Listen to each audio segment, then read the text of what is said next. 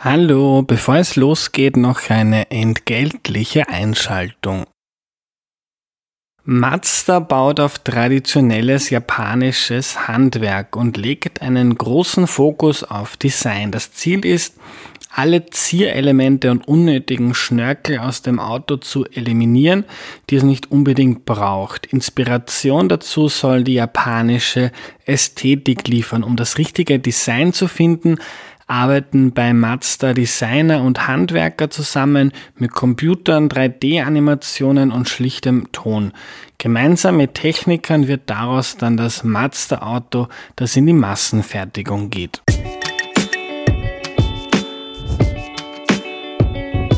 Hallo, ich bin der Andreas und das ist Erklär mir die Welt, der Podcast, mit dem du die Welt jede Woche ein bisschen besser verstehen sollst. Vor den Wahlen widme ich mich in einer Serie der Demokratie in Österreich und heute geht es um Parteien und wozu wir sie eigentlich brauchen. Einblicke dazu liefert uns heute Ferry Thierry. Hallo. Hallo. habe Daumen hoch gegeben, dass ich den Namen richtig ausgesprochen habe. Nicht so einfach. äh, bevor wir loslegen, stelle ich doch bitte noch kurz vor. Ferry Thierry ist mein Name. Ich bin 46 Jahre alt ähm, und bin Politikberater schon seit 15 Jahren und habe aber drei Jahre sozusagen die Seiten gewechselt und war Bundesgeschäftsführer der NEOS. Der NEOS. Ähm, kannst du uns noch erzählen, äh, arbeitest du jetzt noch mit irgendwelchen Parteien? Nein. Nein. Okay, und ähm, wenn Wikipedia recht hat, dann warst du früher mal bei der ÖVP in jungen Jahren. Bei der ÖVP selbst nicht, aber bei sogenannten ÖVP nahestehenden Organisationen. Ich war in der Schülervertretung, in der Studentenvertretung und da war ich halt in Organisationen, die so im Umfeld der ÖVP waren und äh, bin aber dann 2003 aus der ÖVP ausgetreten. Mhm. Alles klar, legen wir los. Ähm, warum sollte man überhaupt eine Partei gründen? Du warst relativ früh bei den Neos dabei. Jetzt gibt es NGOs, Vereine, man kann sich ganz gezielt mit dem Klima, mit Bildung auseinandersetzen. Warum so ein Riesenkonstrukt wie eine Partei gründen? Das hängt davon ab, was man machen möchte. Ich glaube, es gibt, so wie du sagst, eine Vielzahl von Möglichkeiten, wie man sich politisch engagieren kann, wie man was dafür tun kann, dass äh, die Straße, in der man lebt, grüner wird oder die, äh, die Schule, in der man zur Schule geht, äh, bessere Rahmenbedingungen hat oder ich weiß nicht, man den Führerschein früher machen kann, all diese Dinge. Also es gibt viele Dinge, wo man sich politisch engagieren kann. Letzten Endes werden aber alle politischen Entscheidungen dann von Politikern, Politikerinnen getroffen und die sitzen im Parlament. Und das Parlament beschließt Gesetze, Gesetze, die uns alle betreffen in unserem Alltag. Und um ins Parlament zu kommen, muss ich kandidieren bei einer Wahl. Und um zu kandidieren bei einer Wahl brauche ich eine Partei. Und darum eine Partei gründen. genau, also wenn du, und jetzt gibt es zwei Möglichkeiten. Entweder ich sage, ich bin eh zufrieden mit einer Partei, die es schon gibt, die wähle ich. Oder ich sage, naja, eigentlich bin ich mit keiner zufrieden, aber ich will halt das geringste Übel, machen auch viele. Ist auf jeden Fall besser, als gar nicht zu wählen. Oder man sagt, also es gibt eigentlich gar keine Partei, die nur wirklich ansatzweise dem entspricht, was ich mir unter Politik vorstelle. Also gründe ich eine eigene Partei. Mhm. Irgendwie hat man aber so den Eindruck, dass Parteien hm, nicht mehr sehr beliebt sind und auch Menschen, die in Parteien oder für Parteien arbeiten, sagen dann von sich gerne, wir sind eine Bewegung, ob Macron in Frankreich, Sebastian Kurz in Österreich oder wenn's, wenn ich mir Lokalwahlen anschaue, ich komme aus Niederösterreich, äh, bei den Plakaten früher hat man immer nur den Erwin Breul gesehen und irgendwo steht dann ganz kleine ÖVP, also recht beliebt scheinen Parteien nicht zu sein. Naja, also sie, sie sind zumindest ähm, die Organisationen, die antreten bei Wahlen und, die, und immerhin bei einer Nationalratswahl äh, gehen ungefähr 80 Prozent der Leute, die wahlberechtigt sind, auch wirklich zur Wahl und wählen eine von diesen Parteien. Also ganz so unbeliebt können sie auch nicht sein. Aber es stimmt schon, es gibt sozusagen verschiedene, verschiedene Gewichtungen oder Wertigkeiten von Parteien. Und, und da gibt es eben dann manche, die sehr stark auf Personen setzen, so wie du die Beispiele genannt hast. Wenn jemand in einem Bundesland oder in einem Land sehr beliebt ist, wird man sich eher in der politischen Kommunikation auf diese Person konzentrieren und die Partei eher in den Hintergrund stellen. Und manche politische Projekte definieren sich tatsächlich auch als Bewegung weil sie versuchen, sozusagen Dinge zu machen, die sie nicht so der klassischen Struktur entsprechen, einer klassischen Parteistruktur. Bei manchen ist das nur Marketing, bei manchen ist es wirklich so. Also da muss man auch dann immer genau hinschauen, äh, was ist da jetzt wirklich, äh, wie viel Bewegung ist es oder wie viel Partei ist es doch noch. Mhm. Aber das, was, glaube ich, da meistens dahinter steht, ist, dass man sich ein bisschen löst aus diesen, aus dieser Unmengen von Parteistrukturen mit vielen Gremien und stärker darauf setzt, dass Bürgerinnen und Bürger direkt mitreden können, mitentscheiden können, wie eine politische Entscheidung zustande kommt. Ich habe ein bisschen so den Eindruck, als würde es jungen Menschen schwerfallen, ähm, sich mit Parteien zu identifizieren. Man unterstützt lieber eine eine Initiative online ähm, für ein gewisses Thema als für zu einer breiten Partei, wo es eher lange dauert, bis man Entscheidungen findet, ähm, wo man vielleicht bei den Neos Bildung gut findet, aber vielleicht das Thema Wirtschaftspolitik schlecht findet. Hast du den Eindruck, dass sich da bei den Jungen was verändert hat oder war das eh immer so? Also was man sicher sieht in den letzten Jahren und Jahrzehnten, wahrscheinlich schon in den letzten 10, 20 Jahren, ist, dass man immer mehr weggeht von einer fixen Bindung zu einer Weltanschau, zu einem weltanschaulichen Lager, das meistens dann sich äh, darstellt im Rahmen, in Form einer Partei. Also man sagt, ich bin eher ein, ein, ein sozialdemokratischer Mensch, dann gehöre ich in das SPÖ-Lager oder ich bin ein konservativer Mensch, dann gehöre ich in das ÖVP-Lager oder wie auch immer dass sich das immer mehr auflöst und dass äh, Menschen und vor allem jüngere Menschen immer mehr dazu tendieren, einfach sich für einzelne Themen zu interessieren und auch in Themen zu engagieren. Also die, äh, ich engagiere mich eben, wenn es darum geht, ob meine Straße eine Fußgängerzone wird oder nicht. Ich engagiere mich in der Frage, ob das Kraftwerk äh, vor den Toren der Stadt gebaut wird oder nicht. Äh, ich ähm, unterschreibe für äh, mehr Tierschutz äh, oder gegen ein internationales Handelsabkommen oder was auch immer. Und da engagiere ich mich für einen gewissen Zeitraum, weil ich da ein ganz konkretes, punktuelles Anliegen habe. Und, und in einer Partei, eine Partei ist halt meistens sehr umfassend, die sich halt um alle Themen kümmert. Und da wird es halt natürlich wesentlich schwieriger, dass man dann eben eine Partei findet, wo man, wo man so ganz zu Hause ist. Aber ich würde nicht sagen, dass deshalb sich junge Menschen überhaupt nicht mehr für Parteien interessieren, weil dazu kenne ich viel zu viele auch junge Menschen, die, die, die dort äh, dabei sind. Sie sind nur vielleicht weniger gebunden, aber das sind Wählerinnen und Wähler insgesamt. Früher noch, wenn ich, man will, so vor 30, 40 Jahren, waren 80 Prozent aller Menschen Stammwähler. Das heißt, sie haben bei jeder Wahl die gleiche Partei gewählt. Heute ist dieser, äh, dieser Prozentsatz vielleicht bei 30 Prozent. Das heißt, Menschen wählen bei jeder Wahl irgendwie nach neuen Kriterien und überlegen sich jedes Mal aufs Neue, was das Richtige für sie ist. Hm. Äh, wie gründet man eine Partei? Also formal äh, schreibt man eine, ein Parteistatut, das heißt, das sind so ein paar Seiten Papier, wo man reinschreibt, wie, wie die Partei heißt, wo sie ihren Sitz hat und wie sie ihre Entscheidungen trifft und warum es die gibt. Und das meldet man an beim Innenministerium und da schreibt man einen Brief hin und sagt, wir haben jetzt eine Partei gegründet.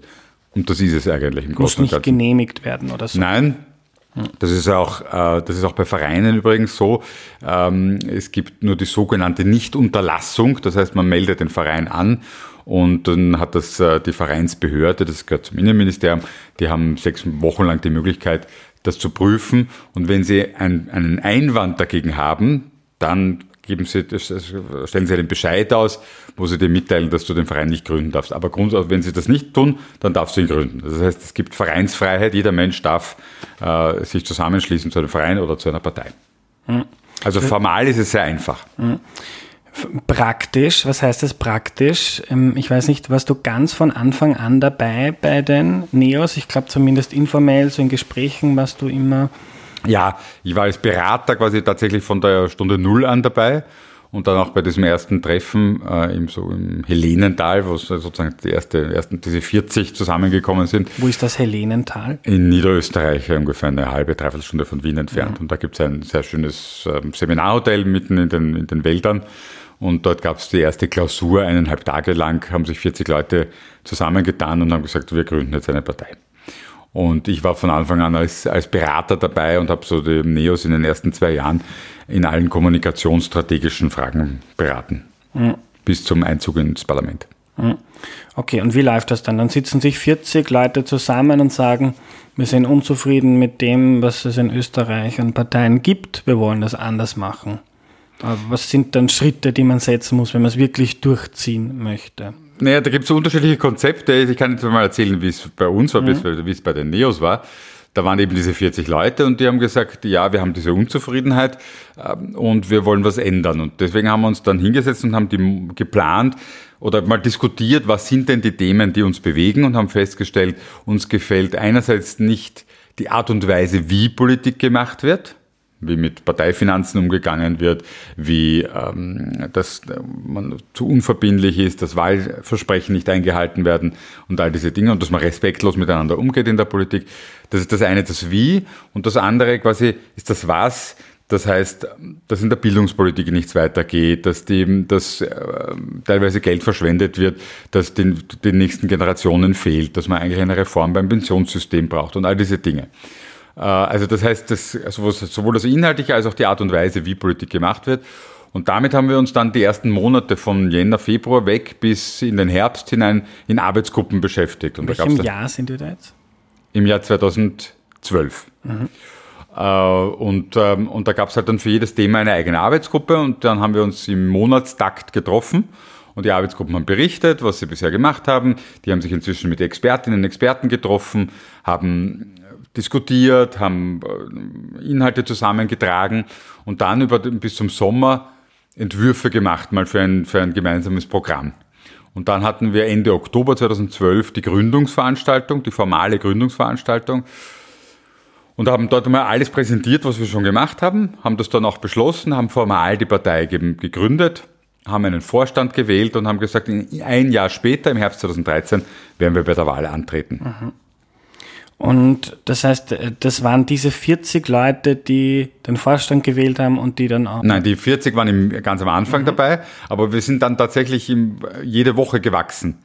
Äh, also wir sind dann jedes, jeden Monat haben wir uns getroffen und da waren immer, sind immer mehr Leute dazugekommen. Also es war dann, waren dann schon 50, es waren 60, es waren 70, es waren 80. Und dann waren, wir haben weiterhin unsere monatlichen Treffen gemacht. Da waren dann schon meistens 150, 200 Leute. Also bei der Gründung, Gründungsveranstaltung waren wir, glaube ich, 300 Leute. Und da sind halt immer welche, wieder welche dazugekommen, sind auch manche wieder weg, die gesagt haben, nein, das ist doch nicht so meins. Äh, aber so ist das äh, kontinuierlich gewachsen und auch thematisch. Und dann haben wir uns immer mehr Themen gewidmet, die, die wir noch nicht am Anfang gleich am Radar hatten. Mhm. Ähm, es war dann relativ kurze Zeit bis zu den Wahlen. Ein gutes Jahr ist ja nicht so viel, um eine ganze Partei aufzubauen. Was braucht es da? Was braucht es dann? Strukturen, Leiten, äh, Geld? Muss man netzwerken? Wie läuft das? Wir haben dann bis Frühjahr 2013 äh, weiter an den Inhalten gearbeitet und dann haben wir aber gesagt, und jetzt müssen wir das einmal abschließen, weil jetzt haben wir nur noch ein halbes Jahr und wir müssen quasi jetzt äh, uns auf die Wahl vorbereiten. Die Wahl war ja dann im Ende September 2013. Und, und da ging es dann darum, tatsächlich ein Team aufzubauen, das diesen Wahlkampf managen kann. Das heißt, wir haben Leute, Personen gesucht, die sich um Online-Kommunikation kümmert, eine Person, die um die Medienarbeit sich kümmert, die, eine dritte, die die Organisation macht, eine vierte Person, die sich um die ganze Administration kümmert, eine fünfte, die sich um die Freiwilligen, die sich melden, kümmert und so weiter. Also das heißt, du brauchst Ressourcen, also du brauchst menschliche Ressourcen, du brauchst finanzielle Ressourcen. Wir haben ein Büro angemietet, das erfordert natürlich Geld. Das heißt, wir haben auch geschaut, wo wir Spender finden und haben unter den Menschen, die sich da gemeldet haben, viele gefunden, die gesagt haben, ja, das ist es mir wert, da auch 50 Euro zu spenden, 100 Euro zu spenden. Manche haben 10 Euro gespendet, war auch super. Äh, und ähm, das heißt, Spenden zu akquirieren, äh, diese Inhalte, das Inhaltliche dann abzuschließen und eben die, die, das Personal, die Personen zu suchen, die dann dieses Team bilden. Und dann natürlich aber auch zu entwickeln, gut, was, wie, wie gehen wir in diese Wahl? Was sind unsere Kernbotschaften sozusagen? Was, äh, welche Strategie, mit welcher Strategie gehen wir in diese Wahl? Wie sorgen wir dafür, dass man uns äh, auch kennenlernt? Weil zu dem Zeitpunkt noch wenige Monate vor der Wahl hat uns niemand gekannt und dementsprechend hat uns auch niemand Chancen zugerechnet, dass wir es wirklich in der Nationalrat schaffen, weil alle gesagt haben, na, ich kennt ja niemand, das wird nie was. Und äh, ihr habt es aber dann doch geschafft. Was war was war euer, ist schon eine Weile aus, habt ihr da ähm, bestimmte Ideen gehabt, wie ihr jetzt für Aufregung sorgt oder für Furore oder wie ihr von euch hören lasst? Also ich glaube, was ganz wichtig ist bei einer Wahl, ist das sogenannte Momentum. Das halt beschreibt äh, den, den, den Augenblick oder sozusagen die Phase, in der man gerade ist. Äh, und und das, was so in dieser Phase passiert. Also zum Beispiel ähm, aktuell, ähm, wenn wir heute im, im September 2019 hier sitzen, dann wissen wir, dass das Klimathema ein, ein, sehr starkes ist, weil es weltweit diskutiert wird und die ganze Welt bewegt. Und, und das geht von Greta Thunberg bis zu jeder äh, Regierung, die Maßnahmen äh, versucht zu entwickeln. Und Dementsprechend profitieren auch jene, die, die sehr stark sich auch schon länger mit diesem Thema auseinandergesetzt haben. Das nennt man Momentum. Das quasi, wo, wo ist das Momentum? Das Momentum ist jetzt eben gerade eben eher bei diesen ökologischen Themen und dementsprechend auch bei ökologischen Organisationen. Im Jahr 2013, als wir angetreten sind, war, gab es eine sehr große Unzufriedenheit mit der Politik insgesamt, ja, mit der, wie Politik gemacht wird. Da hatten wir schon das, ich weiß nicht wie vielte Jahr, große Koalition, einer, von einer, einer, einem, einer Zusammenarbeit von zwei Parteien, die immer nur miteinander gestritten haben, die nichts weitergebracht haben. Und die Leute waren satt davon. Und es war einfach das Bedürfnis nach etwas Neuem da. Und das war sozusagen das Momentum damals, 2013. Und das, mit dem haben wir sehr stark, auf das haben wir sehr stark gesetzt. Und äh, das hat uns, glaube ich, auch zum, das hat, war ein wesentlicher Faktor, der uns jetzt mal ins Parlament gebracht hat. Und der andere, und das war auch deine Frage quasi, war sicher, dass wir dadurch aufgefallen sind, dass wir vielleicht Dinge unkonventionell gemacht haben. Die Spots, die wir entwickelt haben, dass wir auf die Straße ge gegangen sind und Schilder hochgehalten haben und gesagt haben, kriegt keine Kinder, bekommt keine Kinder. Das war etwas, das sehr äh, für Aufsehen gesorgt hat. Was wir damit sagen wollten, äh, ist, deine, die Zukunft der nächsten Generationen ist nicht gesichert, weil wir verantwortungslose Politik machen. Und, ähm, und das waren so Dinge, wo wir halt vielleicht ein bisschen teilweise radikal waren äh, und auch ungewöhnlich waren, unkonventionell waren und dadurch aufgefallen sind. Mhm.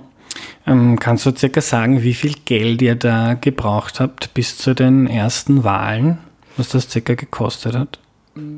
Mm, das ist schon lang her, so aber es waren, also ich glaube, wir hatten 2013 ein na, ich könnte es jetzt nur noch schwer sagen, aber es waren ein paar hunderttausend Euro, sage ich jetzt einmal ganz grob, ja, die wir da an, an, an Budget hatten. Äh, das ist im Vergleich zu anderen Parteien relativ wenig. Mhm. Wenn man daran denkt, es gibt ja eine Wahlkampfkostenobergrenze von sieben Millionen Euro und manche Parteien überschreiten die, weil sie nicht zu wenig sind. Also da bist du mit ein paar hunderttausend Euro relativ äh, schwach unterwegs. Ja. Kannst du uns dann beschreiben, wie es weiterging? Die Neos haben den Einzug in den Nationalrat geschafft. Große Überraschung mhm. für viele die erste Phase war vorbei und dann geht es darum, irgendwie äh, stärkere Strukturen aufzubauen. Du warst dann äh, relativ bald Bundesgeschäftsführer. Was, was macht der? Ja, also ich bin nach wenige Tage nach der Wahl bin ich, äh, bin ich quasi nominiert worden zum Bundesgeschäftsführer. Ein Bundesgeschäftsführer ist, wie der Name schon sagt, er führt die Geschäfte sozusagen. Das ist also, äh, bei anderen Parteien heißt das Generalsekretär, das ist die gleiche Funktion. Das heißt, das ist die Person, die quasi die Partei managt. Äh, bei, bei dieser Person laufen zusammen so die Themen Strategie, Kommunikation, Personal, Organisation, also alles, was so den Betrieb betrifft. Ja. Im Gegensatz zum Parlamentsclub, wo wirklich die, sozusagen an konkreten Inhalten gearbeitet wird und dann an, an Gesetzesentwürfen und an Vorschlägen und so weiter. Im Gegensatz zur Parteiakademie, wo es eher um Weiterbildung geht und um so äh, Grundlagenentwicklung, ist, ist die Funktion des Bundesgeschäftsführers die einfach sozusagen diesen ganzen Prozess und die Partei zu managen. Und das war meine Aufgabe dann eigentlich auch eben von Beginn an. Und das Spannende war, dass wir wohl schon ein Programm hatten. Wir hatten viele Interessentinnen und Interessenten. Wir haben viele Leute gehabt, die sich bei uns engagiert haben. Und wir hatten ein Team für die Wahl. Nur die Wahl war geschlagen Ende September und die Dienstverträge sind alle Ende September ausgelaufen, weil wir ja vorher nicht wussten, schaffen wir es ins Parlament oder nicht. Und wir hatten gar nicht das Geld, die Leute da über den Wahltag hinaus zu zahlen. Und jetzt waren wir im Parlament, eine, eine, eine große Sensation, sozusagen auf Anhieb beim ersten Anlauf äh, geschafft ins Parlament.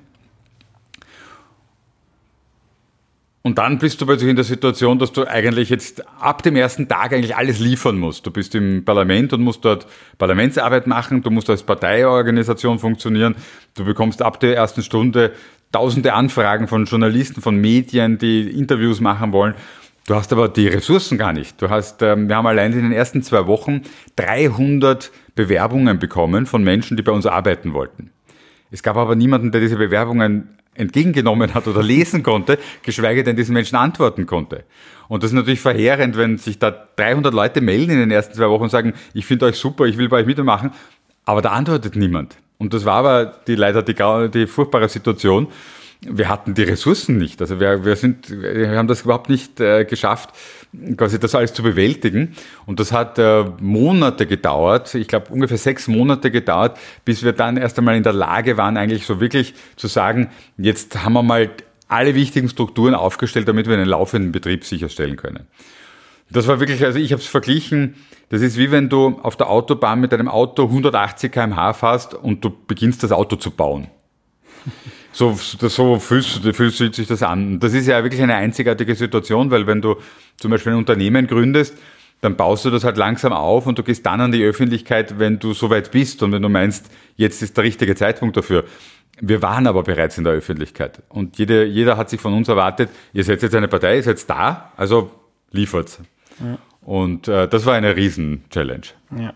Äh, was sind da zentrale Aufgaben? Büros mieten, Leute finden, Verträge aushandeln, was macht man da? Genau das alles. Äh, man muss sich vorstellen, es war jeder Handgriff, den wir gemacht haben, den haben wir zum ersten Mal gemacht.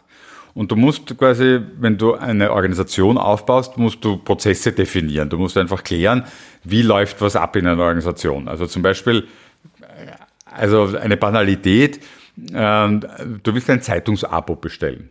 Das ist aber was ganz Simples, oder?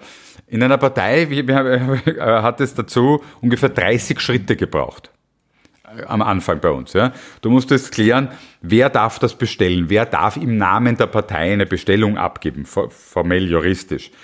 Haben wir ein Konto? Äh, haben wir Geld auf dem Konto? Äh, dürfen wir einen Einziehungsauftrag abschließen? Wer muss den unterschreiben? Wer ist zeichnungsberechtigt am Konto? Ähm, für wie lange äh, äh, schließen wir dieses Abo ab? An welche Adresse schicken wir das? Haben wir ein Büro dafür? Ähm, wer, äh, wer liest die Zeitung dann? Das, sind, das, waren, das ist also eine, eine simple Abo-Bestellung von einer Zeitung, hat äh, Dutzende Fragen äh, aufgeworfen, lauter, lauter Banalitäten. Also wenn du das heute anschaust, denkst du dir, das ist ja lächerlich eigentlich. Nur wenn nichts da ist, ist alles, was du tust, eine, ist zu klären, sozusagen. Ja. Und am Anfang war immer der, ich kann mich noch erinnern, in den ersten Tagen haben wir gesagt, unser Planungshorizont sind zwei Wochen. Wir müssen mal wissen, wie wir die nächsten zwei Wochen schaffen. Und dann waren wir schon irrsinnig stolz, dass wir so nach, nach ein, zwei Monaten haben wir unseren Planungshorizont auf sechs Wochen ausgedehnt. Haben wir gesagt, okay, jetzt planen wir schon einmal, was, was wir die nächsten sechs Wochen machen. Aber mehr konntest du nicht machen. Du hast Dinge gemacht, Dinge organisiert, wo du genau weißt, das machst du jetzt einmal, weil es jetzt schnell gehen muss, aber das funktioniert auf Dauer nicht und du wirst dich in zwei Wochen wieder hinsetzen müssen und das neu überlegen müssen. Aber anders geht es jetzt im Moment nicht. Ja. Also sehr viel improvisieren, sehr viel spontan entscheiden, wie du das jetzt löst. Aber eben dann Büro suchen, Personal aussuchen, äh, Arbeitsprozesse definieren, also quasi wie läuft was ab, dann überlegen, wie, wie, wie sorgst du dafür, dass die Menschen, die sich melden und die sich mitarbeiten wollen, die sich engagieren wollen, was passiert mit denen? Wer kümmert sich um die? Wie organisieren wir, dass in Villach sich eine Gruppe gründet? Wie, was machen wir mit den, den Leuten, die in Bongau äh, äh, bei der nächsten Wahl antreten wollen? Die wollen antworten. Ja. Aber wir müssen gleichzeitig eine Presseaussendung schreiben. Wir müssen das, die Interviewanfrage bedienen. Also das, das muss man alles organisieren. Ja. Jetzt sind die Neos schon ein paar Jahre alt. Viele Leute sind dazugekommen. Die Partei ist schon relativ groß. Ähm, Gibt es manche, die sind in Wien und vielleicht ähm, ähm, andere Einstellungen und da ist jemand in Tirol und der eine ist progressiver, der andere konservativer, der eine ähm, ist radikaler, der andere zurückhaltender. Wie schafft man es, dass so eine riesige Partei mit so vielen verschiedenen Interessen irgendwie zusammen an einem Strang zieht, idealerweise? Weil wir kriegen ja in den Medien mit, dass das nicht immer und überall funktioniert. Das ist halt die Frage dann, welche Kultur man lebt innerhalb der Partei. Wir haben es immer darauf angelegt, dass wir sehr, sehr breite Prozesse gehabt haben. Das heißt, wir, zum Beispiel, wir haben äh, drei bis viermal im Jahr eine Mitgliederversammlung gemacht. Bei anderen Parteien heißt das Parteitag. Bei den Neos gab, heißt das Mitgliederversammlung und findet tatsächlich viermal im Jahr statt. Bei, einer anderen Parteien findet der Parteitag nur alle zwei Jahre statt zum Beispiel.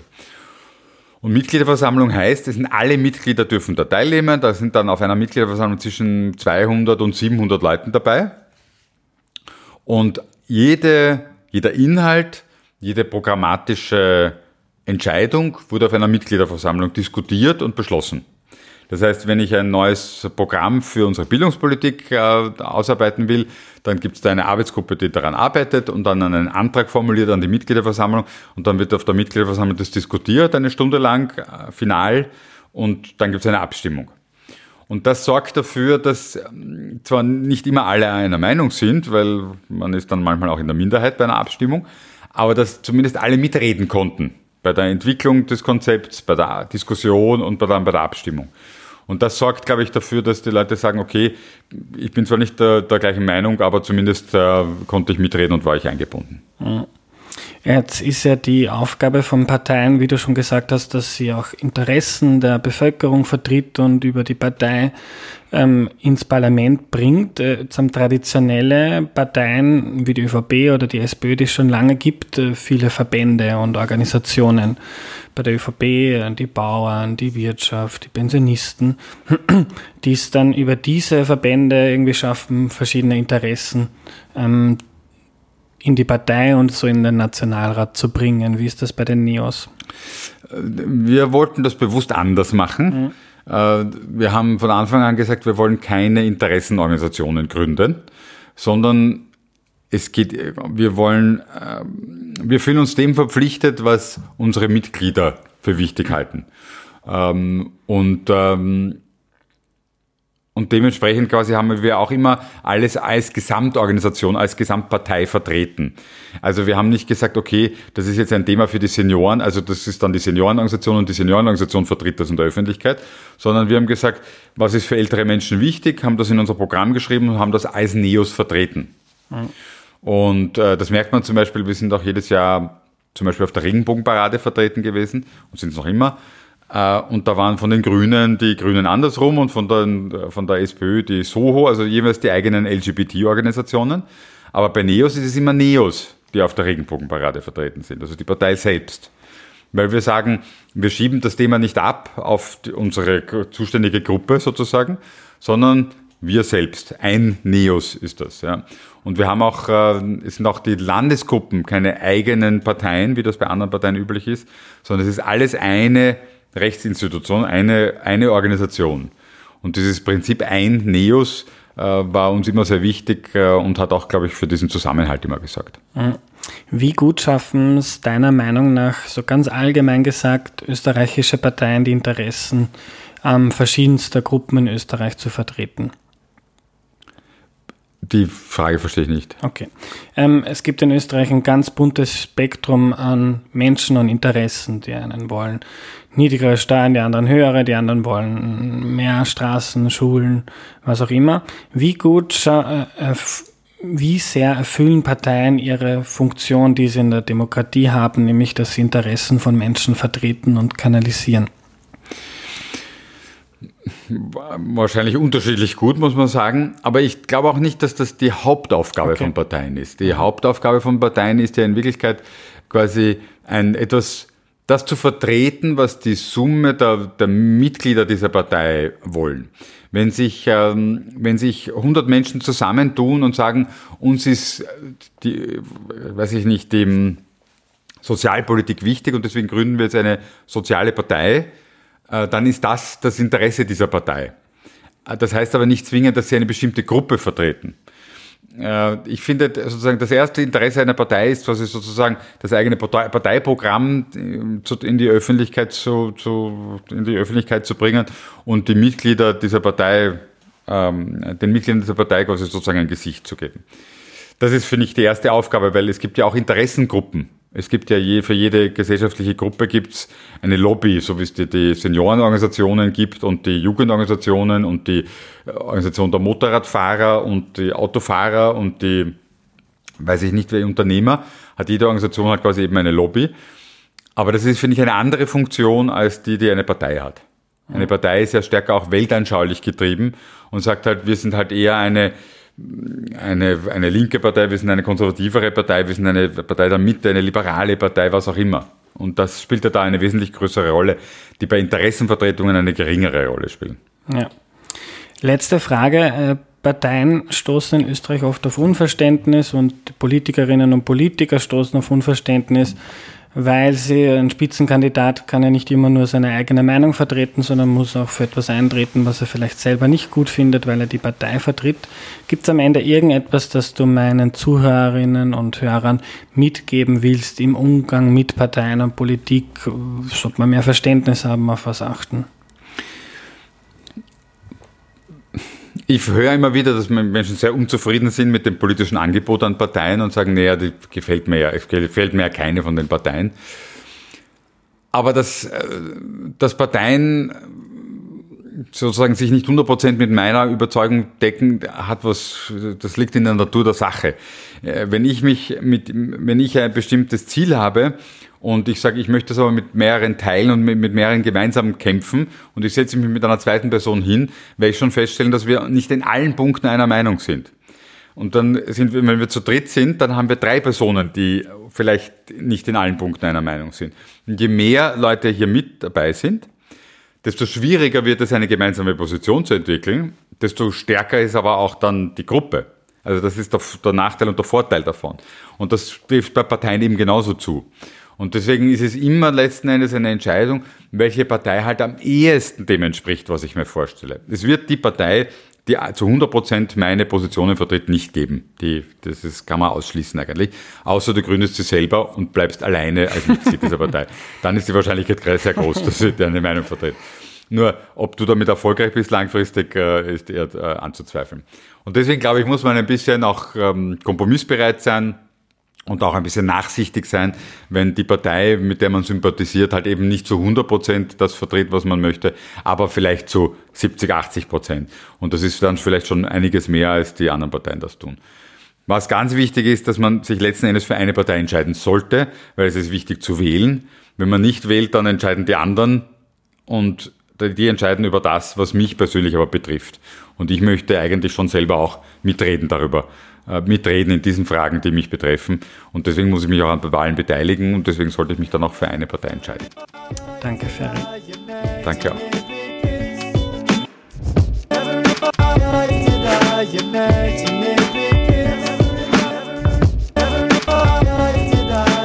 Was nehme ich mir mit? Sich für eine Partei zu engagieren ist vielleicht mühsam, es dauert ein bisschen lange, genauso wie in der Politik, aber Ferry hat das meiner Meinung nach sehr gut aufgedröselt. So ist das nun einmal, wenn ein paar hundert, ein paar tausend oder wenn wir das ganze Land hernehmen, ein paar Millionen Menschen ihre Interessen abwägen und ihre Wertvorstellungen einbringen. Warum es Parteien braucht, hat Ferry sehr gut erklärt. Wir haben über die Neos geredet, weil er dort der Experte ist, weil er die persönliche Erfahrung hat. Es gibt noch viele andere Parteien in Österreich, wie ihr sicher wisst. Äh, die Neos sind aber die relevanteste Partei, die in den letzten Jahren entstanden ist und darum fand ich es interessant, sie mit in diese Serie über unsere Demokratie in Österreich zu nehmen. Am nächsten Dienstag geht es schon weiter. Ab jetzt gibt's bis zu den Wahlen immer zwei Folgen Erklär mir die Demokratie, denn es gibt noch genug zu besprechen.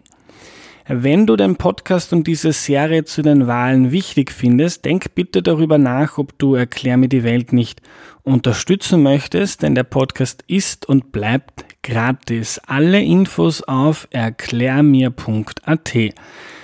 Am Ende noch ein Tipp. Die meisten von euch kennen wahrscheinlich Wahlkabine. Für die, die es nicht kennen, auf wahlkabine.at kann man Fragen über Politik beantworten, äh, was einem wichtig ist, zum Thema Bildung, äh, zum Thema Klima und so weiter. Und dann wird angezeigt, welche Partei äh, am besten zu einem passt. Ich mache das seit vielen Jahren und finde es genial, auch wenn ich glaube ich noch nie die Partei gewählt habe, die mir Wahlkabine dann vorgeschlagen hat. Jetzt gibt es einen neuen Anbieter dazu, äh, Valorama, das ist ebenso richtig cool und richtet sich vor allem an junge Menschen. Ich habe es schon gemacht und finde es toll. Die Parteien geben dort auch Video-Statements zu den einzelnen Fragen ab. Also das ist wirklich ein tolles Projekt. Schaut euch das mal an und checkt ab, wie gut ihr zu den einzelnen Parteien passt. Online unter valorama.eu. Das war die heutige Folge. Bis zum nächsten Mal. Tschüss.